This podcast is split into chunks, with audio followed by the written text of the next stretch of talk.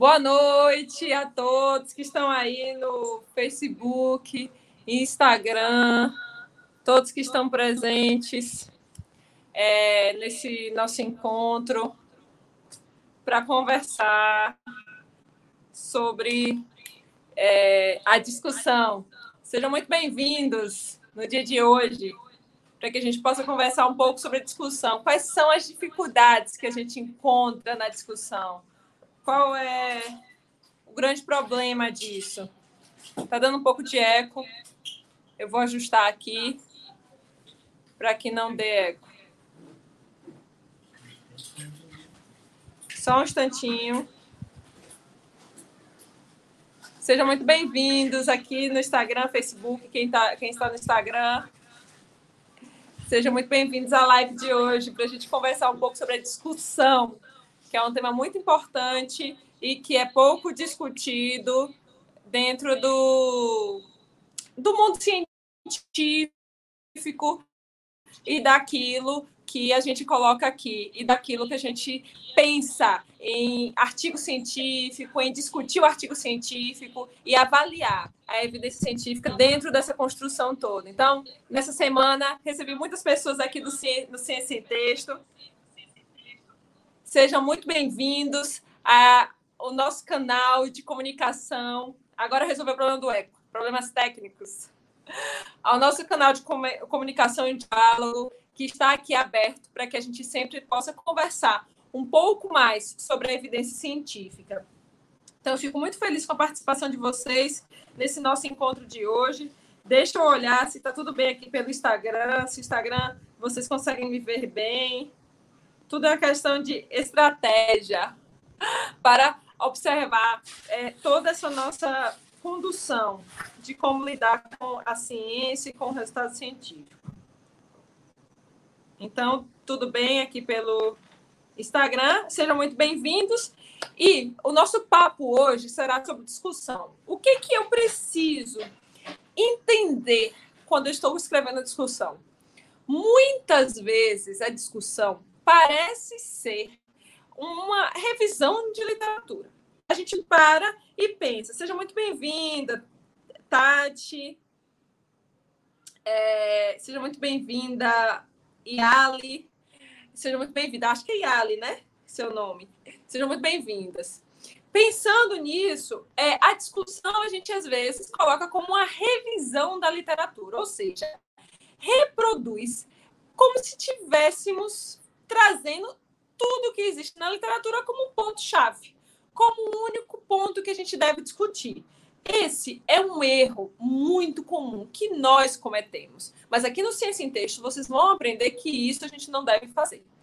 Pensar a discussão é pensar de forma estratégica e planejada os nossos resultados.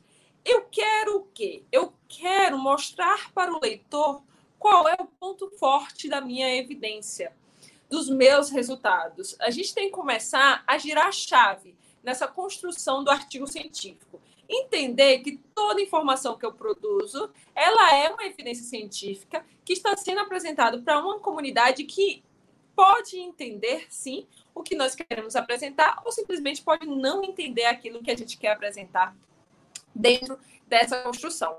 Por isso que a gente precisa ter criticidade durante esse processo de redigir e escrever ciência. E eu falo isso da gente ter essa criticidade, mas seja, seja muito bem-vinda, Luísa, porque às vezes a gente fica preso no ponto de eu vou discutir o quê? Vou discutir os resultados que existem na literatura, mas se na literatura não existem resultados, como é que eu vou discutir esse aspecto?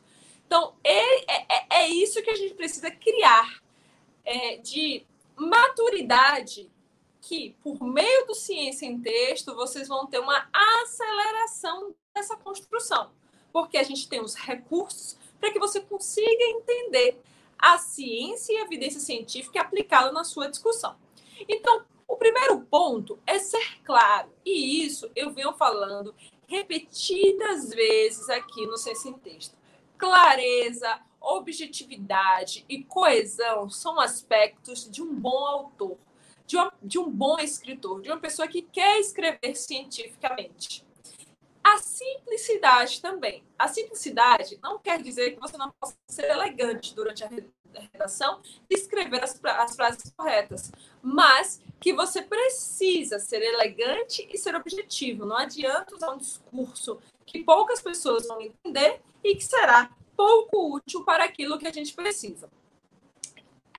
Na discussão, eu, enquanto parte do conselho editorial de revistas, fico sempre observando que a maior dificuldade das pessoas é justamente expressar a sua opinião. Saber o que, que vale mais dentro daquele artigo científico. O nosso posicionamento. Isso é algo muito importante. Nós precisamos nos posicionar enquanto autores, enquanto avaliadores, porque um bom autor também é um bom avaliador. Se você consegue escrever bem cientificamente, você também vai conseguir avaliar bem os artigos científicos e todo o processo de construção dessa ciência. Começando pensando na discussão, a discussão ela traz um aspecto diferenciado. É, Gente, a conexão está um pouco lenta. Eu estou hoje fora da minha casa. Eu acho que quem me acompanha aqui no Ciência Intestina pode perceber que eu estava viajando esses dias. Estou ainda viajando. Então, hoje eu estou num ambiente aqui diferente é, do normal. Então, a internet pode estar apresentando para vocês um pouco lenta. Mas a gente vai discutindo e vai conversando aqui. E essa live também vai ficar salva para vocês é, assistirem em algum outro momento. Então, pensando na discussão, qual é a estrutura mínima que se deve ter no artigo científico? Eu sempre fico lembrando, a primeira vez que eu escrevi uma discussão, eu falei somente da literatura. Aí eu fico pensando, poxa vida, será que é isso que eu gostaria de ler, o que existe na literatura? Para isso, eu construo uma revisão sistemática, uma revisão integrativa, uma revisão da literatura, para ver somente o que está na literatura. Mas a discussão tem que ter o olhar do autor para a sua população, para a sua amostra, levando em consideração as características envolvidas dentro daquele processo de avaliar a evidência científica. E aí, a primeira dica que eu posso passar para vocês, pensando nessa construção do que você deve fazer e do que você deve aplicar durante a discussão, além do roteiro, que é a dica que eu já falei aqui, é a gente pensar como eu posso fazer uma síntese dos meus resultados? O que, que eu preciso mostrar para o meu leitor? O que, que o leitor ele espera de mim? Eu, que sou autora, o que, que, ele, que, que ele está esperando dentro dessa construção? Ele espera que eu consiga visualizar os meus resultados e dizer para ele: olha, leitor isso aqui é importante. Então, o primeiro parágrafo da sua discussão deve ser voltada para a síntese dos seus resultados, dos resultados principais, trazendo uma expressão daquela informação, não somente jogando ou reproduzindo dados, mas trazendo com isso algo que dê um interesse para o leitor, que ele diga assim, poxa, isso aqui realmente é interessante. Ele está dizendo que esses são os resultados principais dele. Então, por exemplo, se você tem um estudo de associação, o que é um estudo de associação? Eu estou avaliando uma hipótese que eu queira pensar ou, ou construir e, e, um desfecho, pensando nessa hipótese. Eu tenho uma exposição e um desfecho. Vamos pensar que a minha exposição seja anemia materna e o meu desfecho seja baixo peso ao nascer. Então, no primeiro parágrafo da minha discussão, eu preciso dizer para o leitor qual é a magnitude desse problema. Você já começa dizendo: a anemia é um fator de risco para o baixo peso nascer. Se eu falo isso, olá, é... Samu FF Games, seja muito bem-vinda. Pensando nisso, é que a gente tem que entender que essa construção toda da ciência e da evidência científica começa com essa primeira síntese dos resultados. O que, que você tem de síntese? O que, que destaca mais dentro de tudo isso, aquilo que você quer construir, aquilo que você pretende pensar sobre a evidência científica? Então, eu vou dizer, a anemia materna é fator de risco para o baixo peso ao nascer. Esse é o primeiro ponto que eu preciso trazer na minha discussão. E o que é que acontece muitas vezes? Que eu vejo as pessoas escrevem inúmeros parágrafos dentro dessa construção, fazendo a reprodução dos resultados. Você acaba dizendo o que já foi dito. Então, você é repetitivo, pouco claro. Esse tipo de prática na discussão não deve acontecer. Ou simplesmente a pessoa não fala mais sobre os resultados, começa de cara com a comparação na, com a literatura. E essa comparação com a literatura é algo que a gente precisa pensar dentro desse contexto. Que se você não tem um resultado claro na sua discussão, apresentando para o leitor, como é que você quer que ele faça uma conexão com a literatura? Como é que você quer que ele entenda o que, que a literatura está dizendo se você nem rememorou o leitor desse ponto? Então, a primeira dica é essa. A segunda dica é pensar na comparação com a literatura. Mas, assim, muito cuidado quando a gente faz essa prática de comparar com a literatura, porque às vezes a gente vai acabar reproduzindo o texto com outras palavras do autor e não vai interpretar aquele achado e trazer para a sua comparação com a literatura. Uma dica muito importante durante essa construção é você pensar que a evidência científica, por meio de revisões sistemáticas, te ajuda a ter um direcionamento amplo dessas características que existem na literatura. Ah, mas às vezes não vai ter uma revisão sistemática. Nós iremos usar os artigos originais. Rememorando aquela pirâmide da evidência, reconstruindo isso, pensando nos, na evidência científica, os estudos observacionais e o ensaio clínico randomizado, que são as pesquisas originais, elas trazem essa ideia do que a gente deve discutir e deve ter como melhor qualidade da evidência científica. Mas, na sua discussão, quando você estiver fazendo uma comparação, nem sempre a gente vai trazer o tipo de estudo que produz a melhor qualidade da evidência, como, por exemplo, o ensaio clínico randomizado, se você tem um estudo transversal. Se você tem um estudo transversal, você comparar com o ensaio clínico randomizado, é óbvio que a evidência vai ser diferente. Então, a gente precisa ter esse tipo de cuidado também quando nós estamos fazendo essa comparação com a literatura. Pensar o que, que essa evidência científica, ela de fato traz como resultado positivo é, comparando conforme o tipo de estudo. Esse tipo de estudo e essa comparação é que vai, de fato, fazer a gente entender se a evidência produzida com seus resultados se equipara a outra evidência produzida com tipos de estudos parecidos, semelhantes. Então, esses aspectos que a gente precisa pensar. É, teve uma pergunta aqui da Priscila. Ana, o que você acha do uso do quadro para caracterizar rapidamente os artigos antes de comparar os resultados dos seus estudos? O uso do quadro, Priscila, ele é muito útil em revisões sistemáticas, sim, para sistematizar. E é interessante que você construa durante a fase, a fase do referencial teórico, porque em algum momento, se você vem escrevendo artigos científicos, construir um referencial teórico sobre aquilo pode ser interessante para te ajudar nessa síntese da evidência. Então, esse quadro é muito interessante. Inclusive, lá no e-book, tem um e-book, você pode acessar no link da bio Instagram ou no site de Ciência em Texto.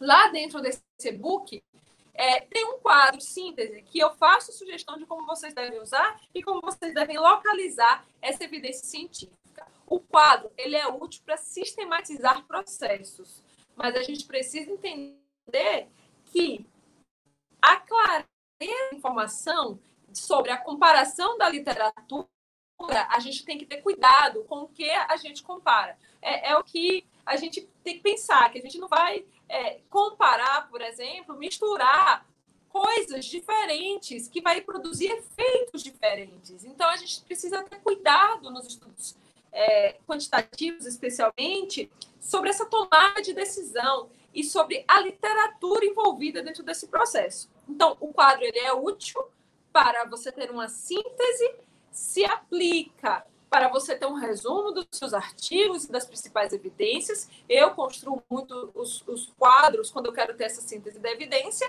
mas ele não cabe dentro do artigo. Por quê? Porque é algo normalmente grande para um artigo científico. Então você precisa ter essa síntese estratégica e colocar isso na sua é, evidência e na sua discussão. Agora, muito cuidado, como eu falei, na comparação de resultados relacionados com a construção de um artigo, por exemplo, com tipo de estudo transversal e usar um ensaio clínico randomizado. Você vai estar colocando a melhor evidência aqui, comparando com a evidência que talvez não seja tão boa, mas é a evidência que você tem. Então, a gente precisa ter esse equilíbrio também para comparar, porque os estudos exigem essa avaliação e essa característica que nós precisamos perceber durante essa construção. O uso de revisões sistemáticas ajuda. Ajuda por quê? Porque faz com que a gente pense de forma mais crítica. A pessoa que elaborou a revisão sistemática, ela trouxe elementos durante essa jornada para criticar cientificamente aquele resultado e aquele estudo. Se ela traz, né, essa pessoa traz essas características, fica mais fácil para você, autor, fazer essa síntese da evidência e essa comparação de resultados.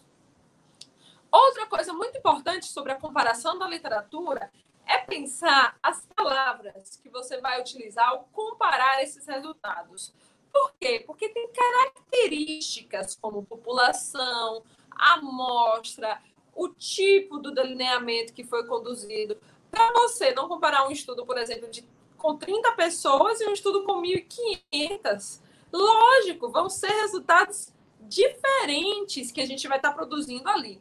Então, a gente precisa ter muito cuidado com esse tipo de avaliação para que a gente não fique aqui trazendo um, uma evidência, acreditando que é uma evidência robusta, sendo que aquele achado, que aquele resultado não é comparável ao seu estudo. Para isso, a gente precisa ter cuidado para avaliar a capacidade de generalização do estudo e a representatividade dos estudos que a gente compara, para que a gente tenha cautela. É muito interessante trazer, dentro dessa construção, é, essas características da comparação com a literatura, para que você não saia comparando o dado de qualquer forma. Então, essas são, são características que vocês devem ter cuidado para não cometer esse erro durante a construção do seu artigo. O terceiro ponto que nós precisamos pensar dentro dessa construção da discussão tem uma relação muito próxima com algo que nós chamamos normalmente de plausibilidade biológica. O que, que eu quero dizer com isso? Isso é para estudos de, da área clínica. Pensar. É pensar o que, que sustenta a minha hipótese. Quais são os mecanismos biológicos que me ajudam a entender com clareza esse aspecto. Mas o que eu vejo muito acontecer durante esse processo é, de construção é que as pessoas acabam colocando muitos detalhes sobre essa plausibilidade biológica, trazendo quatro, cinco, seis parágrafos, esquece de discutir o que tem que discutir e acaba não expressando sua opinião e trazendo informações que já está, informações que já estão postas na literatura.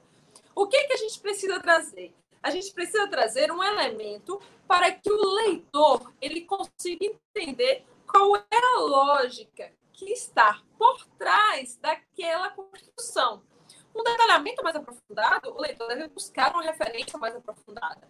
Então, a gente precisa ter cuidado na plausibilidade biológica para isso. Ah, mas meu estudo não é sobre doença, é um estudo sobre, ou é um estudo que vai tratar sobre questões de políticas públicas. Você tem que trazer esse embasamento. Aí a gente não trabalha com a plausibilidade biológica. A gente trabalha com um termo em inglês, inclusive, conhecido como framework, que é o quê? Que é você trazer essas características teóricas que te dão embasamento para você seguir em frente na sua caminhada. a recomendação é que você trate isso com até um parágrafo. Por quê? Porque isso é só para você fazer com que o leitor se aproxime daquele mundo, se aproxime daquelas características. Isso não significa dizer que, de fato, é, ele precisa detalhar, pormenorizar tantas informações. Então, esse cuidado a gente também precisa ter durante a construção da nossa discussão. Trazer esse embasamento, esse framework, que a gente vai acabar abordando esses aspectos conceituais para contemplar a nossa discussão. Outra falha, a Mitali está perguntando, Mitali, né? Mitali. É, Ana, isso se aplica também ao caso clínico, à plausibilidade? Sim, deve ser utilizado, inclusive, para o caso clínico. Aí eu vou exemplificar aqui para você. Esses dias eu estava fazendo um. Estou fazendo ainda um estudo sobre é, periodontite e complicações é, macro, microvasculares da diabetes. Méritos. Eu preciso trazer essa relação. Como é que a periodontite, que é uma infecção bucal, leva a o ponto da diabetes? Ou como a diabetes vai interferir na ocorrência da periodontite? Eu preciso entender essa relação. Então, na prática clínica, é muito importante que a gente aborde esse aspecto da plausibilidade biológica. Você não apresentar na sua discussão o aspecto que sustenta a tua teoria, é como se você tivesse dizendo assim para o leitor: olha, te vira aí para entender isso aqui, mas tem sentido, tá? Ninguém quer isso. As pessoas querem entender a lógica dessa construção, a lógica dessa ideia do que sustentou, que levou, de fato, do ponto de vista biológico, aquele aspecto. Você também pode trazer uma sustentação no campo econômico, no campo social, mas a plausibilidade biológica ela não deve ser esquecida. É o primeiro ponto. Tudo começa da biologia, que é potencializada e influenciada por aspectos sociais, econômicos e genéticos, ou seja, os aspectos modificáveis e não modificáveis. Então, isso precisa ser pensado e deve ser levado em estudos clínicos, sim. Isso é uma questão assim que a gente chama de sine qua non, é, ou seja, não, não deve escapar do autor essa questão. E ainda, muitas vezes, a gente deve pensar também sobre os fatores de risco. Por quê? Porque a gente tem uma plausibilidade biológica que sustenta aquela hipótese, que é sobre isso que a gente discutiu agora. Aí, pensando nessa plausibilidade biológica que sustenta, tem os fatores que potencializam esses efeitos, que influenciam esses resultados. Pensando nisso, beber uma água, né, gente? Porque falar, falar tem que tratar. Pensando nisso, é que a gente tem que entender que esses fatores de risco modificáveis ou fatores de risco não modificáveis, talvez se enquadre dentro dessa linha causal que está na sua hipótese. E aí, se se encontra dentro desse eixo, você não pode deixar de discutir esse aspecto. Quando nós estamos fazendo um estudo de fatores associados, por exemplo, eu gosto muito de trazer esse exemplo de fatores associados, porque eu me lembro que na graduação, o meu TCC, que foi publicado, está disponível, publicado, foi feito com estudo de fatores associados. E aí eu tinha vários fatores que eu precisava discutir dentro dessa construção. Como eu tinha vários fatores que eu precisava discutir, eu tinha que abordar de forma clara para o leitor esse aspecto. E aí, é isso que eu quero sempre trazer aqui no Ciência em Texto para vocês, é que vocês entendam quais são esses aspectos que a gente não pode deixar de colocar, de computar, de informar para o autor durante essa construção.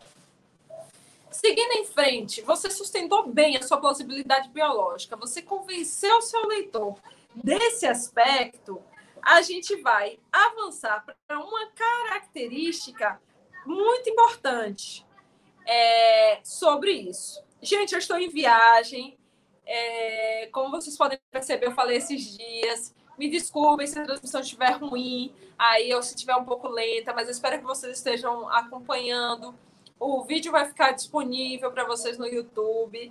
É, mas eu não queria deixar de encontrar vocês no dia de hoje, porque já tinha marcado esse compromisso. Chegou muita gente nova no Sem Texto. Eu sempre faço live toda semana, mas essa semana eu fiquei muito entusiasmada para falar um pouquinho para vocês de aspectos sobre a discussão, já que a gente está no desafio de escrever um artigo científico em um mês. Então, eu achei muito importante fazer, mas me desculpem se a transmissão não estiver muito boa. Mas é, a ideia é que a gente pudesse estar um pouquinho mais perto é, no dia de hoje para que a gente possa conversar. Ok?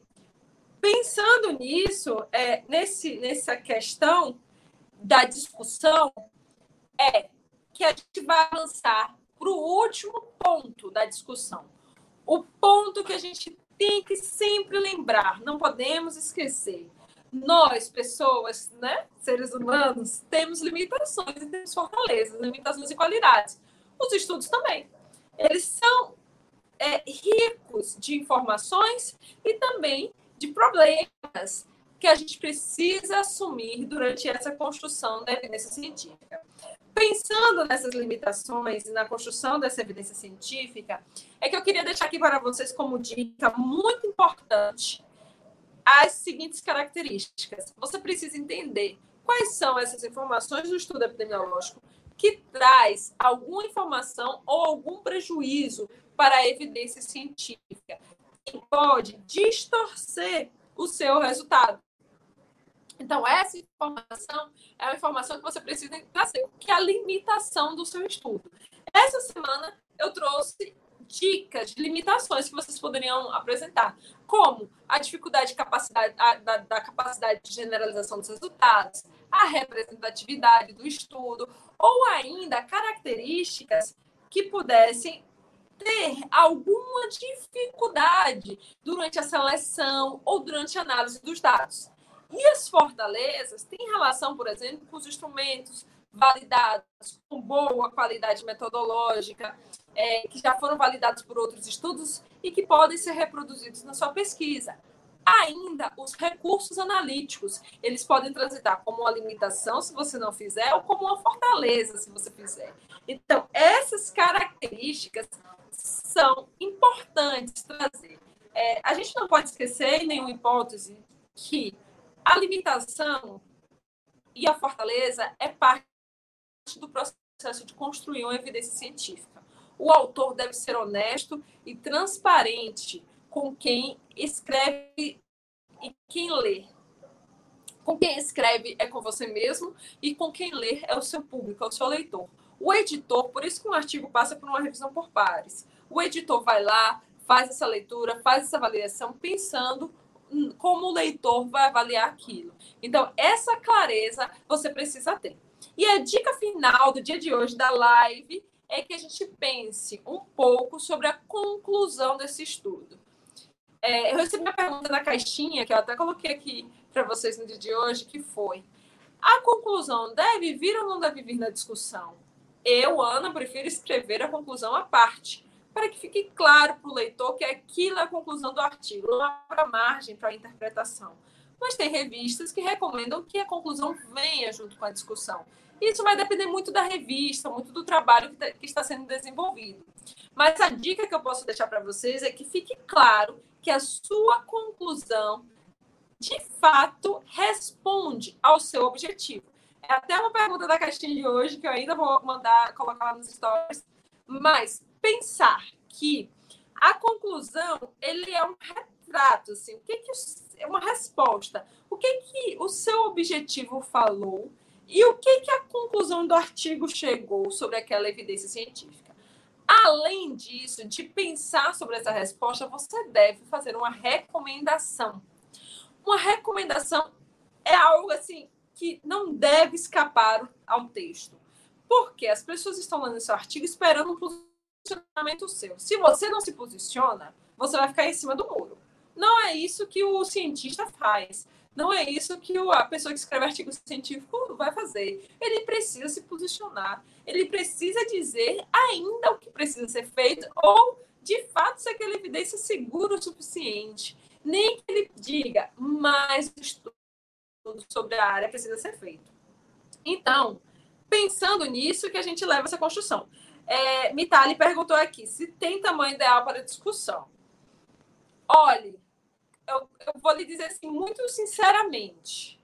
Pense assim: quanto tempo você tem hoje para ler artigos científicos e construir uma evidência científica, né? Você está aí, vamos supor, fazendo revisão sistemática, ou você está procurando artigos para escrever o seu artigo científico. Quanto tempo você tem para ler? Certamente você tem pouco tempo para fazer essa leitura. Se você tem pouco tempo para fazer essa leitura,